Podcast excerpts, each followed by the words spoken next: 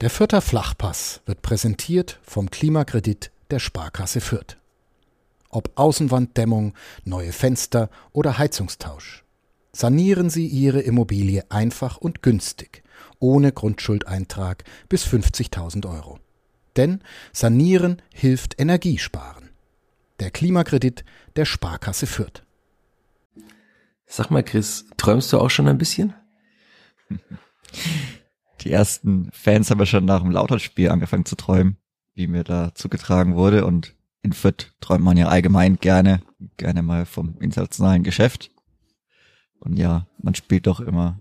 Ich glaube, alle spielen gerne für etwas und vielleicht kann man da manchmal auch, auch ein bisschen von höheren Tabellenplätzen träumen.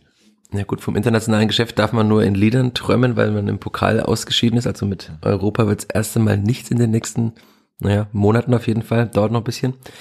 Aber Usama Haddadi hat geträumt und hat es anscheinend so gemacht wie mancher Fan. Ich habe dir zugeschickt, was er gesagt hat in der Mixtour nach dem Spiel. Ich war ganz perplex, weil ich ihn darauf angesprochen hatte, auf den dritten Sieg in Folge. Und dann sagte er, naja, wir haben jetzt mal oft mal eins gewonnen, dann wieder unentschieden gespielt und dann wieder verloren. Und es ist ja gut, wenn man jetzt eigentlich dann Kontinuität hat und jedes Spiel positive Resultate erzielt. Und dann kam der Satz, jetzt können wir größer träumen. Auf Englisch, now we can dream bigger. Und dann habe ich gesagt, äh, okay, dream bigger. er sagt, na, Zitat, natürlich, wir müssen davon träumen, denn wir haben eine sehr gute Mannschaft, die gut zusammenspielt. Wir träumen davon, aufzusteigen und die Stadt glücklich zu machen. Wir hoffen, wir können alle Menschen in Fürth stolz machen. Punkt. Was sagst du dazu? Kann man mal so stehen lassen. Lass uns einfach stehen. Solange, solange es bei seiner, Motiv oder seiner Motivation zuträglich ist, kann er das gerne machen. Es ist ja offenbar seiner Motivation zuträglich gewesen, aber auch darüber können wir ja sprechen, über Usama Haddadis Leistung, über die Leistung des Kleeblatts und vielleicht auch über Träume oder warum es vielleicht doch ein bisschen zu früh ist zu träumen oder vielleicht doch nicht. Schauen wir mal. Wir werden darüber reden in der 155. Folge des Vierter Flachpass. Wie ihr das gewohnt seid, nach einer kleinen Unterbrechung. Bis gleich. Vierter Flachpass, der Kleeblatt-Podcast von nordbayern.de. Herzlich willkommen zur 155. Folge des Vierter Flachpass, wie in jeder Woche mit mir, Michael Fischer und mit Chris Sehm. Servus, Chris. Servus, Michi. Du warst ja vor einigen Wochen doch sehr zuversichtlich, vielleicht sogar zuversichtlicher als manch anderer in Fürth. Bist du trotzdem überrascht, dass es jetzt so gekommen ist, dass das Klippert nach 13 Spielen Platz, auf Platz 6 steht, mit zwei Punkten Rückstand auf den Relegationsplatz und drei auf einen direkten Aufstiegsplatz? Im Endeffekt, ja, eigentlich schon. Also, dass es dann so, so, dass man so schnell so nah oben rankommt, vielleicht, ja, die Zahl 6 ist schon gut, aber wenn man dann auch noch die Punkte anschaut, wie eng es dann für bisschen höhere Regionen dann auch noch ist, schaut es dann schon noch mal noch gleich besser aus. Ich meine, wir hatten ja recht früh schon den Spielplan, glaube ich, thematisiert, mhm. dass der dann gar nicht so verkehrt sein könnte für die Spielvereinigung. Bewahrheitet sich vielleicht jetzt ein Stück weit. Geht ja dann auch noch weiter, auch wenn man dann den, jetzt Trainer gesagt, formstärksten Zweitligisten, könnte tatsächlich auch wirklich sein. Die Minimalisten der Liga, den SVB in Wiesbaden, noch als Gast bekommt. Aber zu Hause, da muss man sich vor, vor niemandem scheuen. Von daher auf jeden Fall schön, dass man da mit 21 Punkten auf Platz 6 steht. Allerdings hat man auf Platz 9 auch schon wieder 21 Punkte. Hm. Ziemlich verrückt. Und nach oben auf den ja, Rang 2 sind es auch nur drei Punkte. Auf Holstein Kiel auf Platz 3 sogar nur zwei und hat die bessere Tordifferenz. Also schaut gar nicht so verkehrt aus. Wie gesagt, der äh, Spielplan zum Jahresende ist dann doch ja ein, ein sehr angenehmer, würde ich dann meinen, wenn man überlegt, Braunschweig, Schalke, Magdeburg, 14, 16 und 17, also nicht in der Reihenfolge, aber dann doch ganz unten mit angesiedelt und dann noch den SVW in Wiesbaden, den man zu Hause bestimmt ausschlagen kann, auch wenn die jetzt gut drauf sind. Das wird dann vielleicht ein 1 zu 0. aber soweit sieht's ja erstmal nicht schlecht aus. Ich habe gerade parallel äh, zu deinen Worten äh, kurz äh, nachgeschaut. Der SVW in Wiesbaden ist in der Formtabelle vom 9. bis zum 14. Spieltag tatsächlich auf Platz 1 mit 13 Punkten aus diesen fünf Spielen. Die letzten vier haben sogar gewonnen. Also viermal in Folge gewonnen. Torverhältnis aus diesen fünf Spielen 9 zu 3. Also jetzt braucht man als Vierter nicht viel dagegen sagen, weil das Clippert hat 8 zu 2. Und das Clippert ist übrigens in dieser Formtabelle auf Platz 2 mit 12 Punkten. Man hat ja viermal gewonnen und einmal beim HSV verloren. Also, da wird es das nächste Spitzenspiel da schon wieder Spitzenspiel, in ja. zwei Wochen. Auf jeden Wahnsinn. Fall. Auf dem letzten Sendeplatz wahrscheinlich, aber trotzdem Spitzenspiel. Und dann vor 9400 Zuschauern, oder? Meinst du, die, die Begeisterung kommt langsam auch an in Fürth? Hm. Ich habe sehr viele Nachrichten bekommen. Also- Ähm, ob das jetzt wieder diese Zuschauerzahl, es wurde ja von, von 9600 in der PK am Freitag, die wir aus guten Gründen nicht direkt live gesehen haben, aber zumindest äh, im Real Life dann, ähm, wurde von 9600 äh, äh, Zuschauern, mit denen wurde geplant, aber tatsächlich wurden es dann ja 10.700, also doch nochmal 1100 mehr. Ja, wir haben es oft diskutiert, das ist dann äh, für Fürther Verhältnisse, auch für die Entwicklung eine gute Zahl, aber dafür, dass man eigentlich gefühlt seit einem Jahr jedes Heimspiel gewinnt, ist es zufriedenstellend oder muss da mehr gehen? Weil es waren ja dann trotzdem 600 bis 700 Düsseldorfer, also gerade so 10.000 Fürtherinnen und Fürther. Wenn man sich jetzt dieses ganze, nicht nur Kalenderjahr, sondern wirkliche Jahr betrachtet und man da überlegt, wie selten man eigentlich zu Hause verliert und dass man ja schon davon ausgehen kann, dass man meistens gutes, sehr gutes Spiel sieht und dann noch ein Sieg der Spielvereinigung, könnte meiner Meinung nach immer noch mehr drin sein. Ich glaube, man wir müssen vielleicht auch nochmal über die Stimmung dann reden, wie die sich so entwickelt hat im Laufe des Spiels, während des Spiels, gerade auch zum Ende. Da gibt es schon immer noch, glaube ich, einiges an Potenzial. Potenzial gibt's da, okay. Grüße an Uli Dickmeyer von Kadepp. Gibt's Potenzial? Ja, wollen wir da auch noch drüber sprechen, über die sehr verhaltene Stimmung im Rundhof oder müssen wir das einfach so hinnehmen und hoffen, dass es vielleicht irgendwann mal wieder, wenn das Wetter schöner wird im kommenden Frühjahr, einfach emotionaler wird? Also ich fand auch, dass es, es war schon sehr verhalten auf den Rängen. Auch Alexander Zornig hat es ja nach, äh, er lässt es ja immer so subtil dann, äh, er droppt es immer so leicht subtil, dass er sagt, ja, wir haben es dann so teilweise geschafft, die Menschen mitzunehmen. Also es war schon so, dass das Klippert führt gegen den einen Aufstiegskandidaten gegen Fortuna Düsseldorf. Wir kommen gleich noch auf das Spielgeschehen genauer zu äh, zurück, aber ja, man führt, man hat äh, eigentlich ganz gute Möglichkeiten und dann trotzdem ist es im Rundhof jetzt nicht gerade ekstatisch, würde ich mal sagen. Nee, auch wenn ich so überlege, also klar, knappe 1-0 Führung zum Ende hin, ja, ist jetzt vielleicht Auslegungssache, wurde es teilweise hektisch.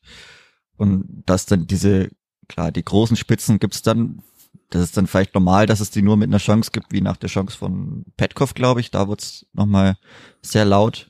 Es haben auch, sind auch Leute auf der Gegengerade, sind auch gehüpft. Kinder bei Kleeblatt nee, das war auch irgendwie sehr witzig anzuschauen, wenn man überlegt, dass dann kurz danach oder kurz davor einfach gefühlt Gas geht. Also klar, ergebnisunabhängiger Support oder vielleicht auch, ich glaube, das ist ähnlich dann wie in der Mannschaft oder das, was der Trainer fordert, dieses, ja, in Anführungszeichen Abfalllevel ist dann einfach zu groß. Also für mich sind da die, diese Spitzen zu weit weg von dem normalen, beziehungsweise normalen eigentlich schon, waren wir ja in einer guten Situation für eine gute Stimmung, weil wie gesagt, ein knappes Spiel, guter Gegner, einigermaßen viele Leute da. Ich glaube, Nordtribüne, das, das passt ja dann schon immer. Und dafür fand ich es dann teilweise schon wirklich, wirklich schwach eigentlich. Aber das lassen wir jetzt einmal auf uns wirken. Vielleicht wird ja alles gegen Wien Wiesbaden anders und die Fürtherinnen und Fürther entdecken ihre Zuneigung zum Kleeblatt in dieser Länderspielpause. Hören diesen Podcast, der so positiv ist. Und dann kommen sie alle in Scharen in den Rundhof. Nee, ah, schauen wir mal. Aber tatsächlich, also man muss es ja mal einschränkend sagen, über die letzten Jahre gesehen ist die Entwicklung der Zuschauerzahlen okay, aber man ist halt trotzdem wieder nur auf jetzt gerade auf Platz 16 der Zuschauertabelle. Elversberg und Wien Wiesbaden sind hinter dem Kleeblatt, weil Vereine in gleicher Größenordnung oder ähnlicher Größenordnung auf- oder abgestiegen sind. Mit Regensburg oder Heidenheim. Sandhausen war noch dahinter.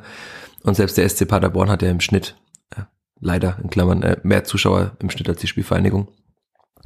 Und der hat ja am Wochenende jetzt auch kein so super Spiel gemacht gegen den ersten FC Nürnberg, in einem anderen dieser vielen Spitzenspiele in der zweiten Liga. Aber da, wer darüber was wissen will, kann er Kadepp hören. Der muss nicht hier reinhören. Dann lass uns doch auf dieses äh, Spiel zurückkommen.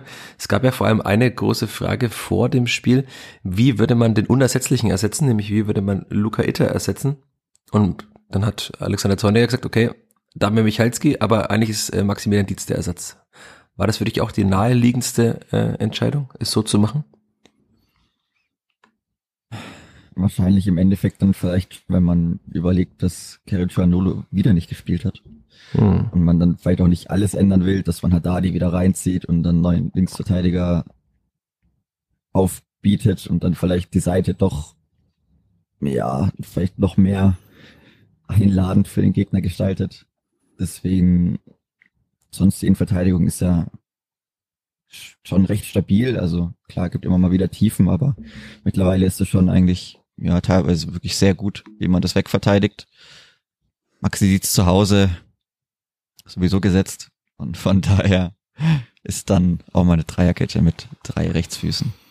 Okay, hat ja auch super funktioniert. Ja, Maxi Dietz hat das gut gemacht, oder? Also muss man schon sagen, dafür, also das ist nicht seine Position, er war mal Sechser, er war mal Innenverteidiger rechts oder teilweise mal in der Mitte der Dreierkette, aber links hat er noch selten gespielt.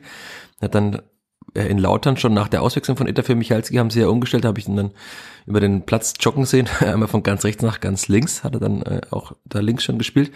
Aber muss man sagen, also auch die ganze Entwicklung, wir haben das oft genug in diesem Podcast schon betont und wir haben auch schon oft genug ihn gelobt, wir haben ihn auch oft schon kritisiert, auch das ist ja, gehört zur Entwicklung dazu. Und ja, er hatte auch schon Spiele, in denen dieses oft zitierte Abfalllevel dann noch zu stark war, aber in diesem Spiel jetzt auch wieder fand ich ihn sehr, sehr gut. Und kommen dann später auch noch drauf, dass er zum Beispiel den Ball abgefangen vor dem 1-0 bei einem Düsseldorfer Angriff, also ja, antizipiert er auch gut, auch auf der ungewohnten Position, spielt gute Bälle, schaltet sich oft nach vorne ein, spielt, finde ich, immer noch überraschend und souverän mit dieser großen Ruhe, die er am Ball immer hat. Also da kommt dann ein Düsseldorfer Angriff mit irgendwelchen dann doch schon hochdekorierten Spielern und er stellt sich einfach seinen, stellt seinen Körper rein und läuft den ganz locker ab. Also das ist dann für mich schon immer noch äh, die Entdeckung dieser Saison bislang. Also dann, war gut so, gut reingestartet, aber gut reingestartet gilt dann nicht für das Spiel mit dem Ball, oder? Nee, also die ersten, die ersten Minuten waren, waren schon sehr ordentlich. Man hat auch gemerkt, dass Düsseldorf dann doch mit an der Personalsituation, glaube ich, zu knappern hatte. Die hatten ja nicht wirklich viele Lizenzspieler dann auch dabei, haben auch nur zweimal gewechselt. Ist dann auch vielsagend, wenn man hinten liegt, denke ich mal. Gerade, ich glaube, vorne hatten sie eigentlich gar keine Optionen. Hatten da auch dann ja, ein Zweitliga-Debüt.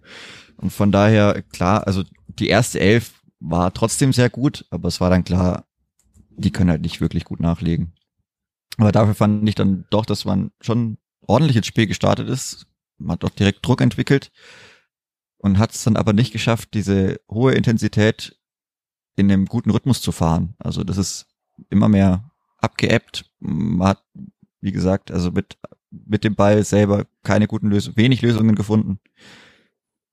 War dann auch teilweise zu statisch oder ich, ich kann da jedem, ja, das hört sich echt blöd an, aber nur mal empfehlen, paar Minuten VfB Stuttgart anzuschauen. wie die das so, wie viel da Leute um den Ball rumlaufen und die Leute andribbeln und zwei Leute kurz kommen, zwei Leute weit gehen und dadurch halt den Gegner einfach vor Aufgaben stellen und den Gegner das dazu zwingen, sich zu entscheiden, okay, wo gehe ich hin, wen decke ich wie ab. Und ja, das ist ein anderes Niveau, das ist schon klar, aber ich glaube, die Sachen kann man relativ gut mimiken und von daher also die, das war mit eigenem Ball dann schon sehr dürftig und ich fand dann allgemein im Verlauf der ersten Hälfte schwach. Ich fand es insgesamt dann immer schwächer, diese erste Hälfte. Aber natürlich auch von beiden Mannschaften, muss man schon auch sagen. Ja, von ne? beiden Hälften, ja, ja, ja, ja. Von beiden Mannschaften auf jeden Fall. Also das allgemeine Niveau fand ich dann überhaupt nicht mehr gut und das ein bisschen hat man meiner Meinung nach aber auch irgendwie die Gegner dann stark werden lassen, weil wie gesagt, also gerade am Anfang fand ich Fortuna Düsseldorf schon sehr schwach und da hätte man vielleicht noch ein bisschen mehr Kapital draus schlagen müssen. Es gab dann ja auch, also die besseren Chancen hatte ja fast dann die Fortuna im weiteren Spielverlauf. Also es gab einen Kopfball von Branimir Gutta, den, den er schon sehr, sehr zentral setzt dafür, dass er so frei zum Kopfball kommt. Aber er ist vielleicht auch nicht der Damian Michalski der Mannschaft, der dann jeden Kopfball perfekt setzt. Aber dann die besseren Chancen hatte dann einmal, also Felix Klaus war da sehr überrascht, glaube ich, als er an den Ball kam da am zweiten Pfosten und kurz darauf war dann ja auch einmal, äh, ich glaube, Jordi de Weiss, der auf Christos Zolis, mit ganzen mhm. Namen erstmal merken müssen, querlegen will. Und dann, wenn, de, wenn der Zolis am zweiten Pfosten äh, Millisekunde vielleicht früher in den Ball kommt, dann grätscht er ihn ins Tor. Und dann kann man wahrscheinlich sagen, blöde Fußballfloskel, dann läuft dieses Spiel anders, wenn Düsseldorf da in dieser Phase in Führung geht. Also das ist natürlich da hatte man auch Glück, aber das Glück muss man auch haben. Aber Zorniger hat das ja auch in der PK nach dem Spiel, würde ich auch jedem empfehlen, wie deutlich er da das kritisiert hat, wie seine Mannschaft in der ersten Halbzeit gespielt hat. Also er ist, glaube ich, kein Träumer, würde ich jetzt mal sagen. Er ist da der Realist in diesem großen Gebilde. Hat er ganz deutlich gesagt, dass dieser Ballbesitz total brotlos war, war ein Zitat, dass man spielen und stehen statt spielen und gehen gemacht hat. Also auch was du angesprochen hast, dass es sehr statisch war, das ganze Gebilde. Und natürlich dann auch, äh, dass man immer passiver geworden ist und äh, schön für alle Fußballnerds, die äh, ballentfernte Seite hat man immer schlecht verteidigt. Also das war ja, das es kam ja zweimal der Ball auf den zweiten Pfosten nach hinten. Also es war eine ähnliche Situation und da hat man irgendwie nie den Spieler im Griff gehabt, der da stand bei Düsseldorf. Ob es jetzt Felix Klaus war oder Jordi Device. Ja, dann und dann, äh, hast du die PK gesehen im Nachhinein noch? Mm, Ja, aber nicht ganz bis, oder doch? Ich glaube doch bis zum Ende. Das Witzige war, dass er ja gesagt hat, sie haben sich entschieden, äh, das in der, in der Pause haben sich entschieden, es etwas wilder zu machen. Und dann gab er das schöne Zitat von Alexander Zonecker, dass man abgewichsten Fußball mit einer Truppe mit einem Durchschnittsalter von 28 spielen kann, aber nicht mit einer von 24 Jahren. Und dann hat das Clippert sich entschieden, es etwas wilder zu machen. Und diese Wildheit wurde gleich belohnt, kurz nach Wiederanpfiff. Und dann kommen wir auch zu diesem Tor, das, äh, ich habe es nochmal im Real Life mehr angeschaut. Es war ein Düsseldorfer Angriff, bei dem Maximilian Dietz den Ball äh, gut äh, antizipiert und abfängt und dann auf Tim Lemperle rauslegt, auf, über den müssen wir vielleicht noch kurz reden dann, aber äh, Tim Lemperle, der auch außen dann erstmal Tempo aufnimmt, dadurch einen Einwurf rausholt. Ähm, gut, weil äh, viel mehr kommt er da nicht raus, sondern entweder er bricht durch auf der Seite oder er kommt eben durch. Äh, oder er wird eben zum Einwurf geblockt und das war dann so. Und dann Einwurf Green, Hörgotha. Branimir Gotha findet Amindo Sieb am Strafraum und dann fand ich die eigentlich beste Aktion von Amindo Sieb in diesem Spiel, wie er in den Strafraum rein dribbelt und ich dachte ja erst, er wurde gefault, hat sich auch dann relativ, ich weiß nicht, ob er sich fallen hat lassen, er ist zumindest äh, in einem hohen Bogen geflogen und ich dachte, der Ball wäre von einem Düsseldorfer rausgeprallt bei der Stadionsicht, aber war ja gar nicht so. Also Amindo Sieb hat im Fallen den Ball sogar noch auf dem Lemperle rausgespielt und das war dann schon, also er hat dann quasi den, den Pre-Assist, bekommt er gut geschrieben, auch wenn der in keiner Statistik auftaucht. Schade, dass wir nicht beim Eishockey sind. Und dann legt er raus auf Tim Lemperle und dann auch Tim Lemperles beste Aktion, dieses Zuspielen, die Mitte sehr stark und dann auf einmal dachte ich mir im Stadion, war das jetzt wirklich Robert Wagner? Ja. Es war Robert Wagner, der da durchgelaufen ist in den Strafraum und den Ball dann zum 1 in die Linie drückt. Also ein 20-Jähriger legt auf einen 21-Jährigen und ein 20-Jähriger macht das Tor. Also das Jugendkleeblatt, das wilde Kleeblatt, das Alexander Zorniger in der Pause anscheinend gefordert hat, das hat das 1 zu 0 gebracht. Ja, war sehr schön, wobei natürlich auch Branimir Gotha schon sehr, sehr wenig angegangen wurde. Also, boah, weiß nicht, ob man das so verteidigen muss. also, hat schon ein bisschen gedauert, aber danach, ja, Amindo Sieb, mutig angedribbelt oder mutig ins Dribbling gegangen, nicht nur angedribbelt, durchgezogen, konnte dann noch gut ablegen und ja, der Ball kommt in die Mitte und Robert Wagner fetzt ihn nach drei Minuten rein. Dann hat es ein bisschen gedauert. Betreffer hat aber gezählt, auch wenn das vielleicht nicht alle so mitbekommen hatten. Da müssen, wir müssen da noch drüber reden, glaube ich, oder? Ja. Also nachdem wir, äh, wie ich auch weiß, äh, einige Podcast-Hörerinnen und Hörer auch das Clippert aus der Ferne verfolgen, Grüße an alle, die nicht das Glück haben, in Fürth oder in der Nähe zu wohnen, sondern irgendwo anders auf der Welt oder zumindest in Deutschland zu Hause sind, habe ich einige Nachrichten bekommen, äh, dass bei Sky offenbar das Tor mehrere Minuten lang nicht gezählt hat. ich mir dann im Real Life nochmal angeschaut, war tatsächlich sehr komisch. Also weil offenbar der Kommentator davon ausging, dass es abseits war. Es wurde ja auch kurz äh, gecheckt äh, vom VAR auf abseits, also abseits von Tim Lemperle, auf den der Ball da rauskam. Aber nein, es war ganz deutlich kein Abseits. Ich glaube, Gavori war es, der das Abseits aufgehoben hat in der Mitte. Aber dann hat offenbar der Kommentator, der ja nicht mehr bei Sky im Stadion sitzt, bei so Zweitligaspielen, auch nicht bei Zweitligaspitzenspielen im Studio, nicht äh, gemerkt, dass es einen Anstoß gab und hat dann einfach äh, die ganze Zeit davon gesprochen, dass dieses Tor nicht zählte. Und es stand auch, glaube zwei Minuten lang stand es äh, 0-0 weiterhin bei Düsseldorf, äh, bei, bei Sky. Und plötzlich, einfach mitten im Spielverlauf, hat die Grafik sich geändert und dann stand es einzeln fürs Kleber, aber der Kommentator hat es immer noch nicht kapiert. Und dann wurde plötzlich Robert Wagner in äh, Nahaufnahme gezeigt und dann die Abseitssituation, da war der Kommentator total perplex, dass er sagte, hm, komisch, eigentlich müsste dieses Tor doch zählen. Es war doch gar kein Abseits und dann hat er erst, glaube drei, vier Minuten nach dem Tor gemerkt, dass das Kleeblatt doch in Führung lag, was man vielleicht mit etwas Feingefühl für Stadionatmosphäre auch mitbekommen konnte, dass es nach dem Tor ja doch etwas lauter war und auch die Stimmung lauter war. Aber vielleicht war er irritiert von den ihr macht unseren Sport kaputt Gesängen, die da ja direkt, direkt nach dem Tor kamen, als der VR-Check war. Aber ja, äh, das Clipper hat geführt, auch wenn Sky erst ein paar Minuten später kapiert hat. Aber witzige Anekdote und äh, sowas bekommt man halt dann auch während des Spiels mannigfaltig auf den Laptop und aufs Handy geschickt. Ja, auch schöne Geschichte. Ja, und dann ist dann noch viel passiert. Hast du noch irgendeine Szene im Kopf, die wir unbedingt besprechen müssen in dieser zweiten Halbzeit, bis auf den vermeintlichen Elfmeter an Dixon Es gab noch Abiyama? einen Videobeweis, also den Ja. gab's noch. Ja, Wenn man dann äh, sieht, wie klar das Foul war, auch interessant, dass man da erst weiterspielen lässt. ja, also ich vielleicht machen wir heute mal tatsächlich mal eine, wie wir uns oftmals vornehmen, eine gar nicht so ausufernde Folge, auch wenn jetzt die Länderspielpause ansteht. Aber tatsächlich war das ja, also Dixon Abiyama kam dann rein für Tim Lemperle nach knapp einer Stunde und in der knapp 20 äh, Minuten vor Schluss knapp. Also ein ganz klares Foul. ich weiß nicht, wie man das als Schiedsrichter, wie du gerade sagst, als Schiedsrichter nicht sehen kann. Also er, will den Ball wegschlagen und tritt einfach Dixon Abiyama völlig gegen so Mischung aus Knöchel und Achillessehne. Also ich kann mir vorstellen, dass Dixon Abiyama da heute schon ein bisschen Schmerzen hat drin noch. Also weil das wird mit Sicherheit blau, davon gehe ich aus. Weil er wirklich mit voller Wucht trifft und also das war eine ähnliche Situation, wie es auch oft gepfiffen wurde, zum Beispiel Marco Mayhofer in Karlsruhe, da war es ein bisschen anderer Winkel, aber auch wenn ihr jemand den Ball wegschlagen will und dabei den Gegner trifft, ganz klares Foul, muss man eigentlich sehen als äh, Dr. Max Burda, ich glaube Dr. Max heißt er, ja. Müsste man eigentlich sehen. Und dann gab es diesen VAR und dann dachte man, okay, jetzt ist es auf jeden Fall ein Elfmeter, wenn er es nicht gesehen hat. Tja, und dann, ich habe ich habe es noch genau vor Augen, es ist dann wie so im Film so, ein, so Sekunden zu Minuten werden und er, das sein Videobeweis in die Luft malt, diesen imaginären Bildschirm. Und dann dachte ich, okay, jetzt zeigt er auf den Punkt. Und was macht er? Er hebt den Arm und zeigt abseits an.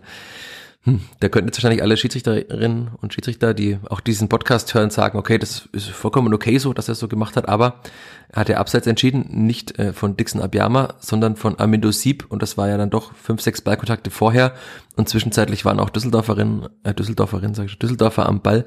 Also hm, weiß nicht, ob man das so geben kann, geben muss, ob man da dann den Videobeweis braucht, um tatsächlich da auf Abseits zu entscheiden, aber man es nicht vorher sieht. Klärt mich oder klärt uns gerne auf, ob das dann so richtig war, wie Dr. Max Burda entschieden hat. Oder weißt du es auch besser, Chris, als ich, als Fußballleihe? Im, Im Zweifel ist es dann wahrscheinlich wieder die Unmittelbarkeit, aber dann ist es vielleicht auch richtig, dass er es selber entscheidet und sagt, okay, das zählt für mich doch zur Szene oder die Düsseldorfer hätten davor genügend Chancen gehabt, das anders zu gestalten. Keine Ahnung.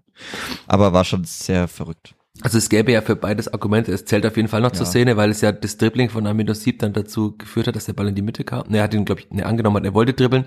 Dann hat Jamil Siebert, war das, glaube ich, äh, der sehr komisch dann geklärt hat, dass der Ball dann wieder nach hinten, äh, ja, so nach hinten geflogen ist, so halb.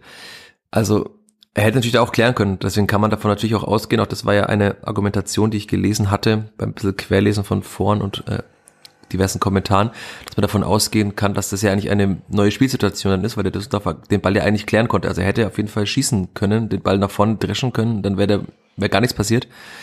Also, naja. Sind wir einfach glücklich, dass es nicht dazu geführt hat, dass Düsseldorf noch ausgeglichen hat, weil sonst hätten wir wahrscheinlich über diesen Elfmeter länger gesprochen, als wir es jetzt getan haben. Ne? Hm. Ja, und dann sieben Minuten Nachspielzeit gab's noch. Sehr viele wütende Angriffe. Aber es waren dann ja 98 Minuten, glaube ich. Also es war länger als auf jeden Fall als diese sieben angezeigten Minuten. Ja. Gab ja auch noch einiges an Zeitspiel. Also ja.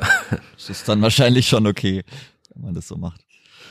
Ja, und vor allem muss man ja auch sagen, dass ich hatte ein bisschen Angst bei Jonas Urbig, hat der Geld bekommen wegen Zeitspiels und hat dann nochmal so, als er den Ball in der Hand hatte, ewig lange reklamiert, dass ein Düsseldorfer vor ihm steht. Ich glaube, das war dieser äh, King Manu, heißt er. der junge Düsseldorfer, der eingewechselt wurde. Das ist übrigens ein Innenverteidiger laut Transfermarktprofil, der dann im Sturm gespielt hat. also ein bisschen der Oliver Fobersam von Fortuna Düsseldorf, der dann in der Schlussphase reingeworfen wird, um den Innenverteidiger zu geben. Ja, also, dann hatte ich nämlich große Angst, dass dann der Schiedsrichter einfach noch sagt, okay, du hast gerade gelb bekommen wegen Zeitspiels, jetzt hast du den Ball nochmal 20 Sekunden in der Hand, jetzt gebe ich dir gelb-rot. Also es hat Jonas Urbischer bis zum Äußersten ausgereizt. Kann man jetzt auslegen, dass er das sehr souverän gemacht hat für sein Alter und da einfach nochmal die notwendigen Sekunden von der Uhr genommen hat. Aber am Ende ging ja alles glücklicherweise gut.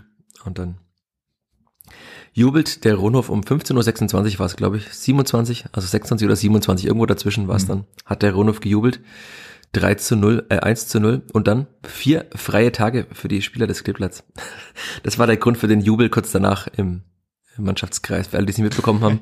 es war nämlich sehr krass zu sehen, also ich habe den Mannschaftskreis beobachtet am, am Mittelkreis und normalerweise spricht der Trainer was, dann klatschen alle in die Hand und gehen. Und diesmal, also ich habe Gideon Jung noch vor Augen, wie er einfach wirklich wie so ein kleines Kind da auch von abhüpft und sich freut und denkt sich, cool, ich habe jetzt vier Tage mit meinem Neugeborenen und mit meiner Partnerin. Ja, Vier freie Tage, Alexander Zorniger hat äh, gesagt, mehr als vier freie Tage kann er seriöserweise nicht geben, also das ist schon das Maximum. Und äh, auch an der Stelle, weil ich da schon gefragt wurde, es wird kein Testspiel des Clippers in der Länderspielpause geben. Wäre auch ein bisschen komisch, wenn man bis äh, Mittwoch oder Donnerstag frei hat und dann am Donnerstag direkt wieder mit dem Spiel reinstartet. Und angesichts des, äh, äh Anführungszeichen, ne, großes, Anführungszeichen, Lazaretts, wir wollen ja keine Militärbegriffe verwenden, vielleicht auch ganz gut, dass sich alle mal auskurieren können. Blöd halt für die Spieler, die in dieser Länderspielpause vielleicht mal wieder hätten spielen können. Da könnten wir auch jetzt über einige Namen reden. Ähm, die in den letzten Wochen eigentlich gar nicht gespielt haben oder sehr, sehr wenig nur.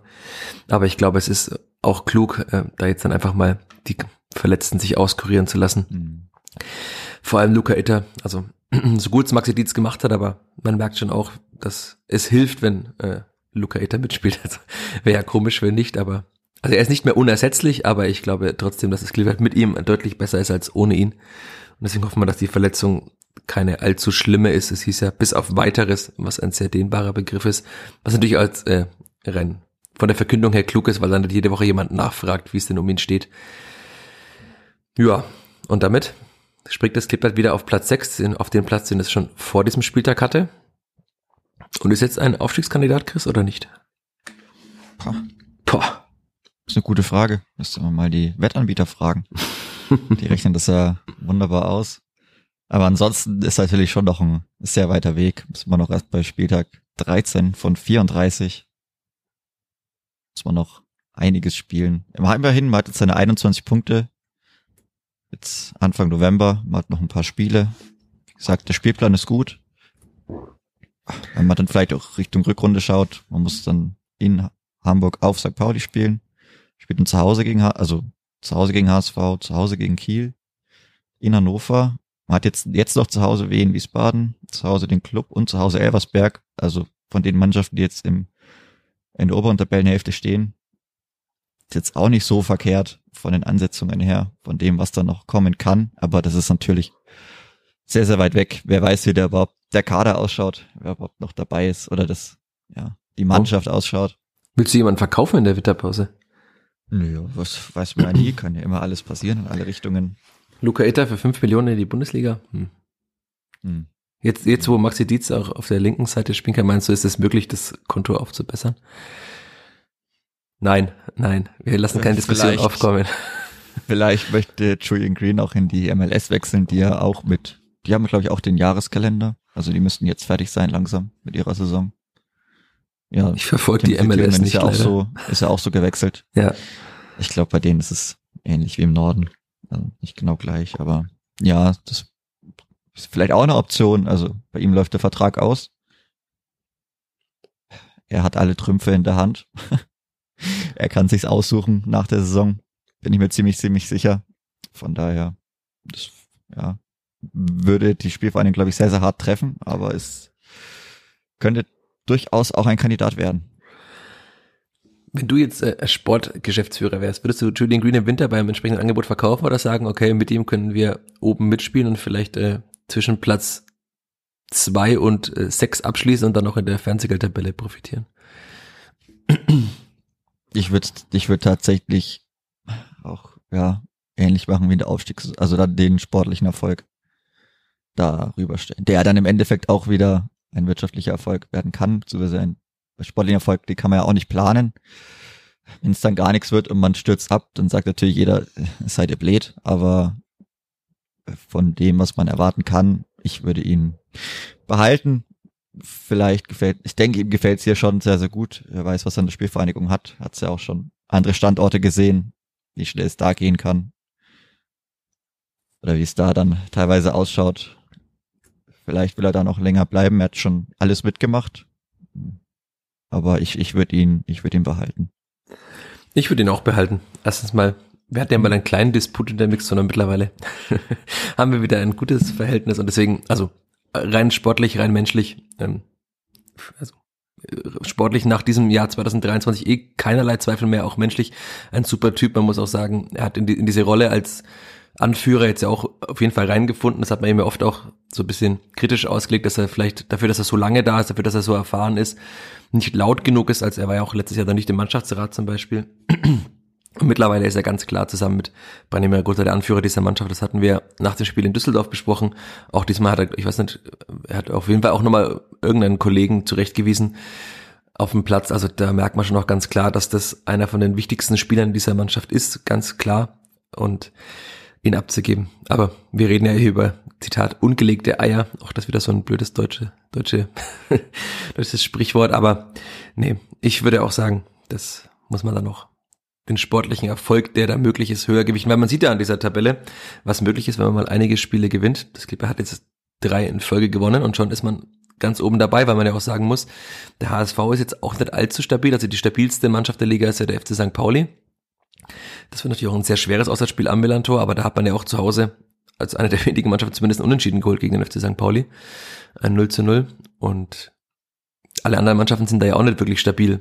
Also, du hast vorhin schon gesagt, wie viele Mannschaften da diese 21 Punkte haben. Wenn man sich die Tabelle anschaut, die ist schon sehr verrückt. Also, zwischen Platz zwei dem HSV und dem Platz 11, dem SC Paderborn mit 18 Punkten, liegen nämlich nur sechs Punkte. Klar kann man sagen, sechs Punkte und elf Tore. Also das sind dann fast sieben Punkte. Aber trotzdem, sechs Punkte vom zweiten bis zum elften ist schon verrückt. Und das hat Alexander Zorniger ja auch nach dem Spiel in der PK ganz deutlich gesagt, dass es also er hat nicht gesagt, dass es keine Zeit zu träumen ist. Ich habe, ich interpretiere seine Worte aber so, dass keine Zeit zu träumen ist.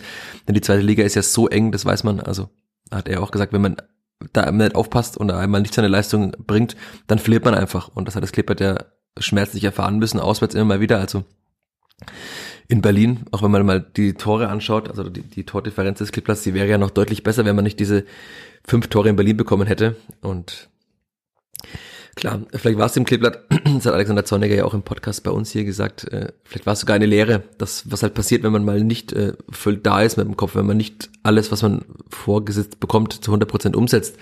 Insofern war das vielleicht einfach ein, eine Lehrstunde an diesem Samstag damals in Berlin und die hat ja, wie man jetzt sieht, offensichtlich geholfen. Und muss man sagen, Alexander Zorniger hat von einem hochinteressanten, und knackigen Block gesprochen, der da vor dem Kleeblatt liegt. Und das muss man sagen, der Block war knackig, okay aber er ist sehr gut gelaufen in der zweiten Liga, wenn man jetzt einmal das Pokalspiel ausklammert. Das haben wir jetzt so elegant die ganze Zeit übergangen. Aber ansonsten war es äh, ein, ein sehr guter Block, ne? muss man einfach mal sagen. Ja. 0-2 in Hamburg, aber 4-0 gegen Osnabrück, 2-0 gegen Kaiserslautern, 1-0 gegen Düsseldorf. Also jetzt auch nicht gegen den Tabellenletzten und Vorletzten nur gespielt, sondern da waren ja auch Spitzenmannschaften dabei, wie der FCK, wie Düsseldorf jetzt.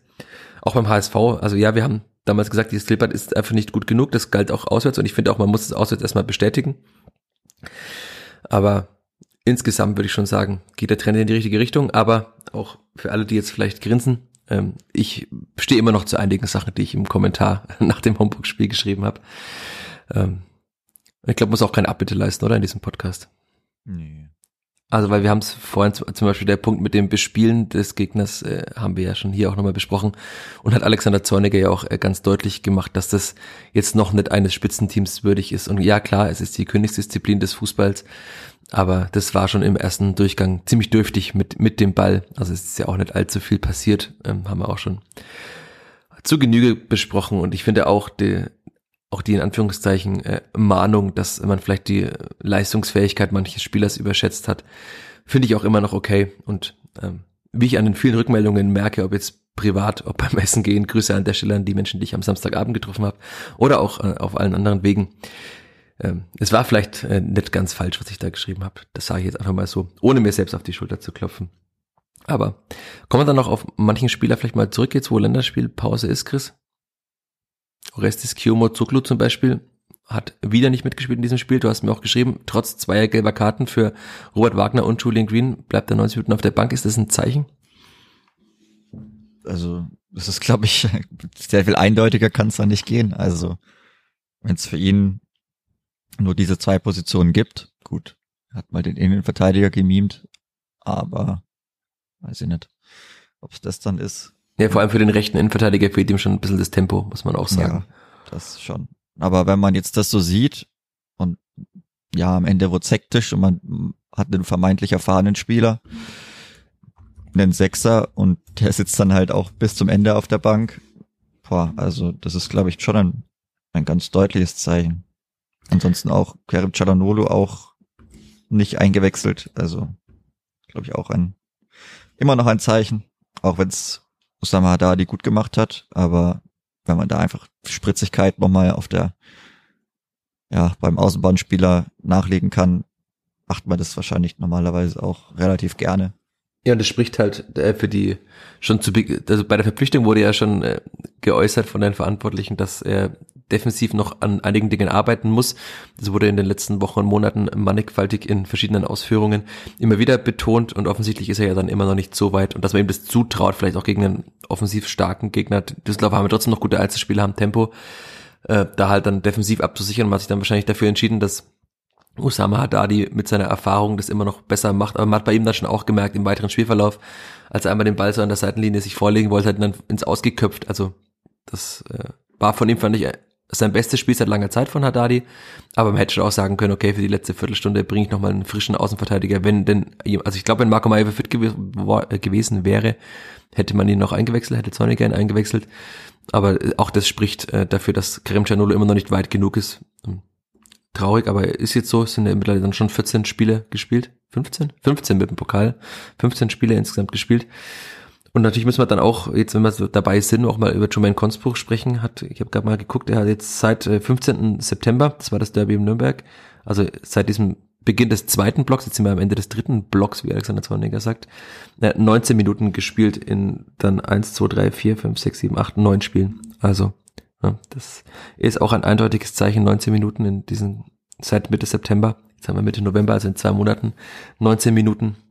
Da fehlt offensichtlich auch noch einiges mit bis zu, aber auch ihn hätte man ja vielleicht äh, bringen können für den gelb vorbelasteten Robert Wagner, aber mhm. wahrscheinlich wollte äh, Alexander Zorniger auch Robert Wagner einfach dieses Spiel noch gar genießen lassen, weil auch da muss man sagen, sehr gutes Spiel trotz, also das Tor, aber auch ansonsten, also auch ohne Tor wäre es ein gutes Spiel von ihm gewesen.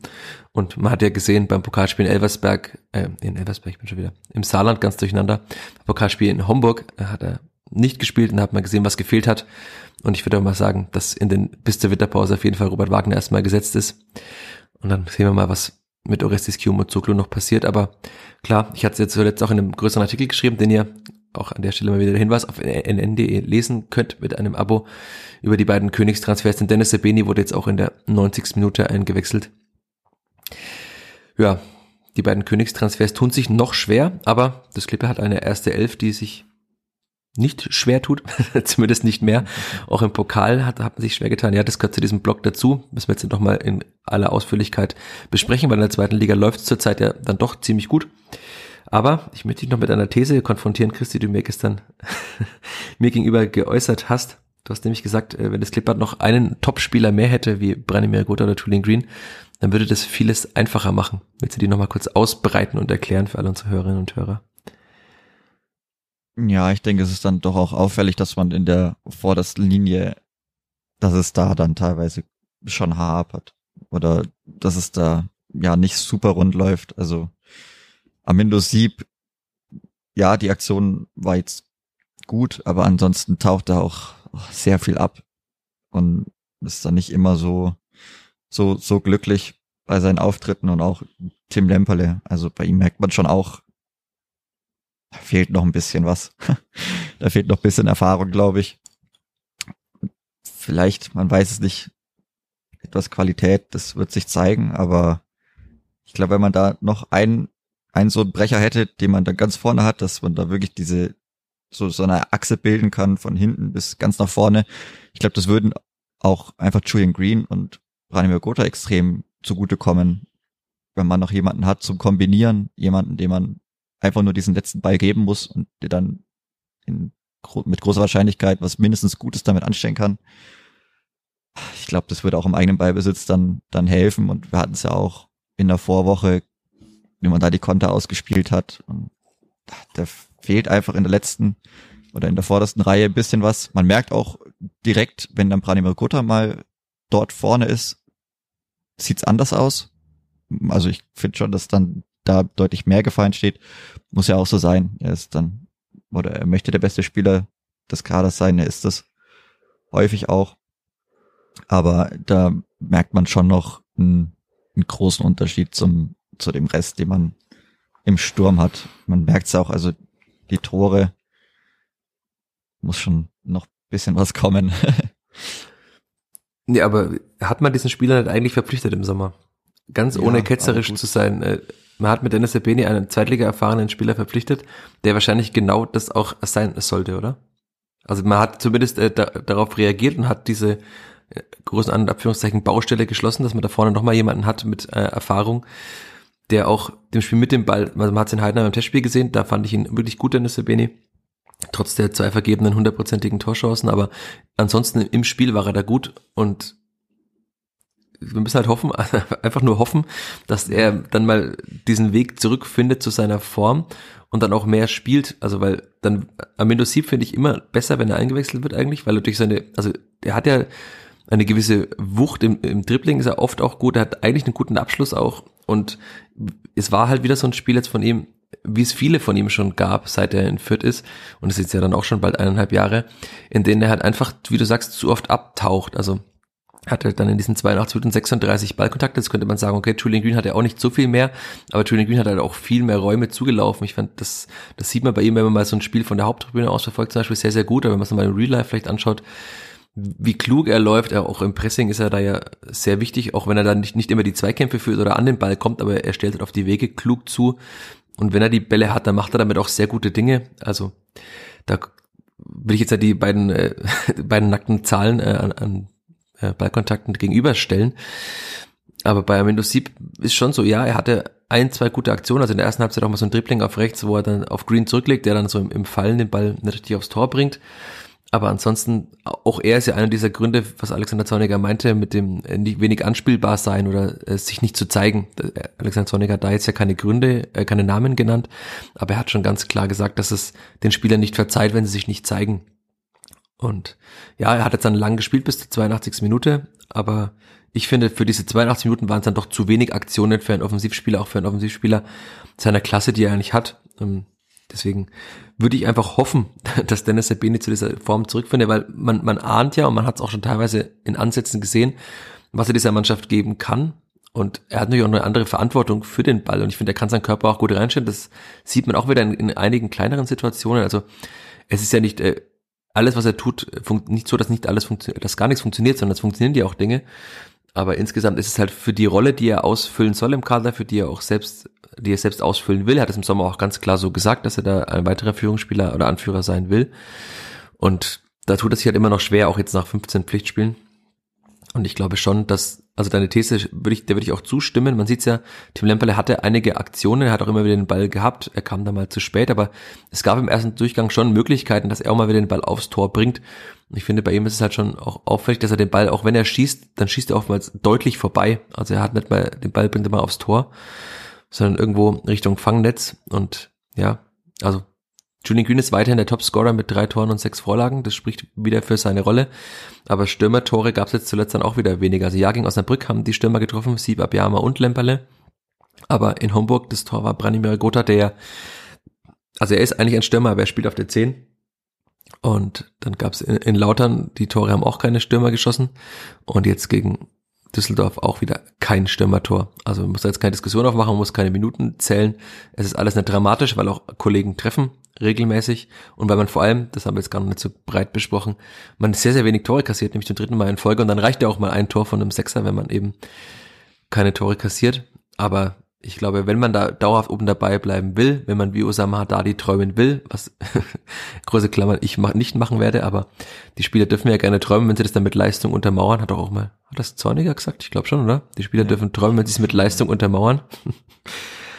Und aber wenn man da wirklich oben dabei bleiben will, wenn man auch bis zur Winterpause erstmal oben dabei bleiben will und wenn man in der Rückrunde diese vielleicht dann gute Ausgangsposition nutzen will, müssen dann schon auch deutlich mehr Stürmertore noch folgen. Also man sieht es ja an anderen Vereinen, wenn da Stürmer regelmäßig treffen, ist noch deutlich mehr möglich.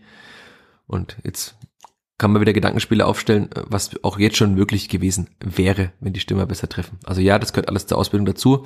Abiyama, äh, Lemperle und Sieb sind junge Spieler, aber trotzdem, also Tim Lemperle will sich empfehlen für die Bundesliga. Jetzt wird man sehen, ob der erste FC Köln in der Bundesliga bleibt. Aber trotzdem, also ich glaube mit drei Toren, äh, wenn es dabei bliebe, es wird nicht dabei bleiben, klar. Aber es ist dann zu wenig, auch für die viele Spielzeit, die er hat, weil er hat er in jedem Spiel von Beginn an gespielt. Also er hat jetzt halt mal einmal nur zehn Minuten gehabt, sondern hat er sehr viel auch durchgespielt. Da muss noch ein bisschen was kommen. Deswegen, ich träume nicht und du, ich glaube, du träumst auch noch nicht, Chris, oder? Träumst nicht vom Aufstieg des Kleeblatts. Dauert schon noch ein bisschen, glaube ich. also keine Zeit zu träumen. Und dann äh, träumen, hm, schlechte Überleitung. Ich wollte nochmal auf die U23 zu sprechen kommen, nachdem wir ja das auch von vielen Menschen das gewertschätzt wird, wenn wir ab und zu auch mal über andere Mannschaften des Kleeblatts reden. Wir haben es in der vergangenen Folge schon gemacht. Werbung gemacht. Am kommenden Samstag spielt die U23 in der Länderspielpause zu Hause gegen den TSV Buchbach. Vielleicht kann man dann auch mal wieder Kerim Cianolo begutachten, würde ich jetzt mal drauf tippen, dass er da spielen wird. Und die U23 hat am vergangenen Samstag 2 zu 1 gewonnen nach sechs sieglosen Spielen. Wir haben im Podcast darüber geredet, auch das vielleicht wieder der Podcast-Effekt. Ne, hat sie mal wieder gewonnen bei Viktoria Aschaffenburg 2 zu 1 und die Tore haben gemacht, Chris? Edgar Pripp und Ricky Bornschein. Tudum.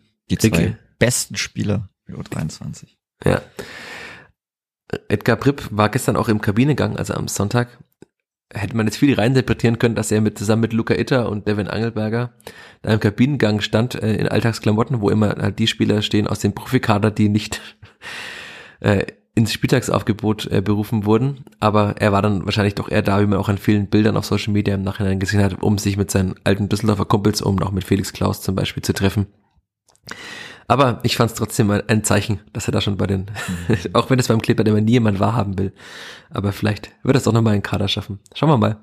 Kann man uns das, das Quatsch hier jetzt dann bezichtigen, aber ich fand es ein schönes Zeichen und ja, auch diese Frage müssen wir vielleicht noch kurz besprechen nochmal, weil ich schon wieder gestellt bekomme von mehreren Menschen. Ricky Bornschein jetzt bei zehn Toren in der Regionalliga Bayern.